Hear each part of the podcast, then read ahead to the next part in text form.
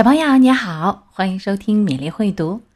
今天的故事要特别送给江苏无锡的乐乐和成都高新区的贾新宇两位小朋友。难忘的假日，熊妈妈说：“好啦，东西都齐了。”他和小熊哥哥、小熊妹妹一起按着汽车后备箱盖，好让爸爸用绳子把它绑牢。哎呀，还落了一样东西。说着，熊爸爸跑回树屋，很快又从树屋里跑出来。差点忘了照相机，不拍照留念，以后怎么能回忆起这个美妙的假期呢？小熊哥哥说：“想得真周到，爸爸，我也可以拍几张照片吗？”小熊妹妹也问：“我呢？”熊爸爸说：“当然可以啦！”全家人一起上了车。咱们要拍一些全家度过的最美妙的假日照片。好啦，系上安全带，上路吧。随着四声咔嗒咔嗒响，他们离开了安全舒适的树屋，向着大灰熊山深处驶去，开始了激动人心的假日旅行。到大灰熊山度假是熊爸爸的主意，这是一次真正的野外生活经历。咱们将依靠大自然生活，平时一直住在山谷里，周围有超市和其他便利设施，生活太舒适了。熊爸爸在报纸上看到了广告，就再也坐不住了。广告上说：“尝试一下野外假日吧，住可爱的山区小木屋，旁边有美丽的水晶湖，还可以在湖上摇桨泛舟。”熊爸爸描绘着美好的图画。啊，与冉冉升起的太阳一起醒来，在清澈的湖水里钓鱼，做鲜美的早餐，在碧波粼粼的水中沐浴，在山间小路上漫步，品尝美味的野果，观赏落日余晖，然后在宁静的夜晚安详的入睡，远离交通噪音和邻居的狗叫声，真是太美妙了。孩子们被深深吸引住了。小熊哥哥问：“爸爸，咱们能钓到什么鱼呢？”熊爸爸满怀信心地说：“当然是鳟鱼啦。”但是熊妈妈却不敢那么肯定，所以在准备行装时，他带了一些罐头食品，以备钓不到鳟鱼，还带了一些书和玩具，以备下雨天消遣。汽车沿着山间小路越开越陡，驶进山林中。小熊哥哥说：“我好像尝到新鲜的鳟鱼了。”小熊妹妹说：“我也好像尝到那些美味的野果了。”熊爸爸说：“还有我的拿手野味。”这时，车开到一条更陡的山路上。熊妈妈说：“可我们没有带做野味的原料，只带了一些罐头食品。”熊爸爸笑着说：“知道没带？我说的。”是用大自然提供的原料做的特殊野味，这是秘密配方，用森林里的树皮、树叶和树根做成的。孩子们问：“什么时候才能到呀？”熊爸爸深深地吸了一口气：“快到啦，已经闻到山里新鲜空气的味道了。”小熊哥哥扮了个鬼脸：“那不是山里新鲜空气的味道，是臭鼬。”熊爸爸皱了皱鼻子，嗯，熊妈妈想，这可是个好镜头。熊爸爸说：“不，臭死了！”咔嚓，熊妈妈按下了快门。这时，车拐了一个弯儿，小熊妹妹喊：“看，小木屋！”的确，不远处有一座小木屋，旁边还有一个湖，湖里有一只小船。然而。却与广告上描述的不太一样。水晶湖里的水看上去更像泥汤，可爱的小木屋摇摇欲坠。湖里倒是有一只小船，但已半沉在水中。然而，熊爸爸一点也没泄气，反而更激动了。他大声喊着：“太完美了！这是我见过的最完美的靠大自然生活的度假胜地。”熊妈妈并不那么乐观。他注意到小木屋外没有电线，这就意味着屋里没电。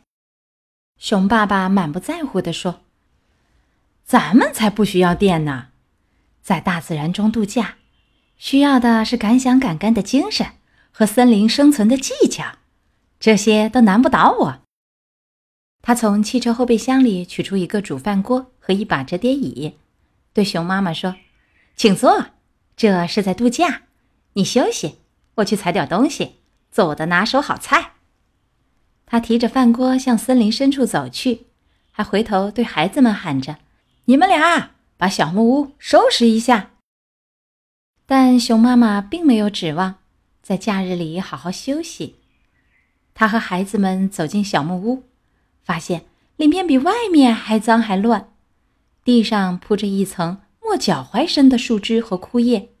实际上，这里更像一个陈列着蜘蛛网、蚕茧。和老鼠窝的博物馆，熊妈妈想，该拍第二张照片啦。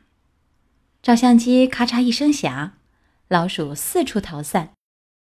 小熊妹妹清理着水池中的树叶，看到旁边有一样东西，问：“这是什么？”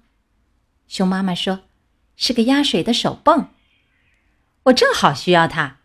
熊爸爸端着一锅奇形怪状的树皮、树叶和树根回来了，来。再加点水。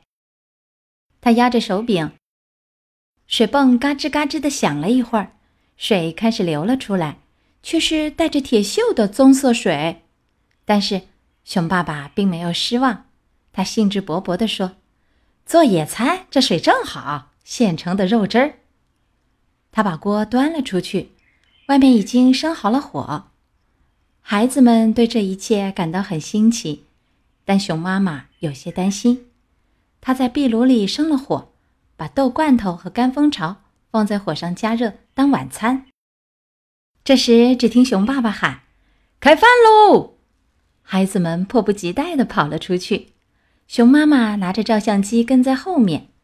熊爸爸说：“这是大自然提供的食物。”锅里盛着一些怪模怪样的东西。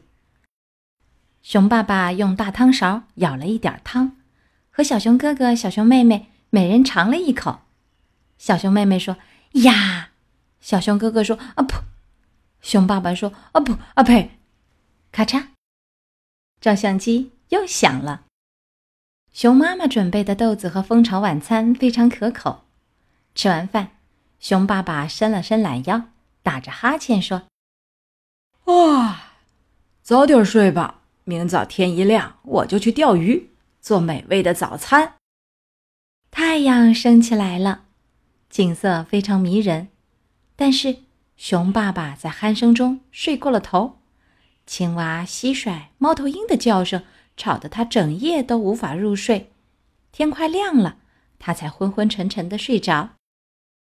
出去钓鱼，熊爸爸开始有点泄气了。刚踏上船，船就沉了。只钓到一条黏糊糊的稀泥鱼，那条鱼还抽着鼻子瞪着熊爸爸，呼哧呼哧，稀泥鱼流着黏糊糊的东西，咔嚓，照相机再次响了。熊妈妈和孩子们去采野果，尖尖的荆棘刺扎痛了手，品尝野果时酸的连小鸟也皱起了眉头。这次是熊爸爸把这个镜头抢拍了下来。过了一会儿，夕阳西下，风景如画，但贝贝熊一家却顾不上欣赏这美丽的景色。他们手忙脚乱地扑打着从湖边成群飞来的饥饿的山蚊。他们向木屋逃去。熊妈妈边跑边喊：“靠大自然生活，说的好听。看看这些荆棘和蚊子，倒不如说大自然靠我们生活。”刚进小屋，就下起雨来。屋顶四处漏水，不一会儿，接水的盆子、罐子就不够用了。他们好不容易熬过了这漫长的一夜。早晨，他们浑身都湿透了，门口的楼梯井里积了一英尺深的水。熊爸爸说：“别担心，雨不会一直下的，把这些水扫出去就……”但是，熊爸爸还没来得及把水扫出去。水却把熊爸爸扫出了门外，他被冲下泥泞的山坡，冲进黑乎乎的湖里。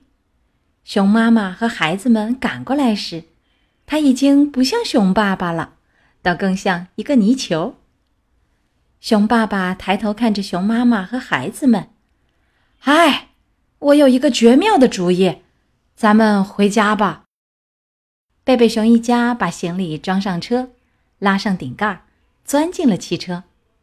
汽车在瓢泼大雨中颠簸着，水花四溅地冲下山去。到达山谷时，雨已经停了，太阳出来了。树屋看上去从没有像现在这样漂亮。第二天，熊妈妈把胶卷拿到照相馆冲洗。几天后，照片洗好了。贝贝熊一家给每张照片写上了标题，他们边传看照片边嘿嘿地笑着。熊爸爸闻着山里的臭鼬的空气，到达时受到老鼠们的欢迎。品尝熊爸爸做的野餐，熊爸爸钓到了悉尼鱼早餐。品尝第一口野山果，真酸呐！熊爸爸决定回家。不一会儿。嘿嘿的笑声变成了高声大笑，最后变成了大喊大叫。光阴飞逝，每次欣赏着这些照片，贝贝熊一家都会度过最开心的时刻。今天的故事《贝贝熊系列之难忘的假日》讲完了。不管是出门旅行，还是在平时的生活当中，我们都会遇到各种意外的突发情况。这时候你是怎么做的呢？欢迎留言和大家分享你的小故事。时间已经过了春分，花草树木发了嫩芽，金黄色的油菜花也开了。接下来，我们就读一首宋代诗人杨万里的写景诗《宿新市徐公店其一》：篱落疏疏一径深，树头新绿未成阴。儿童急走追黄蝶，飞入菜花。无处寻。今天的故事和诗歌就到这里，小朋友们，我们明天的故事《吃书的狐狸》再见。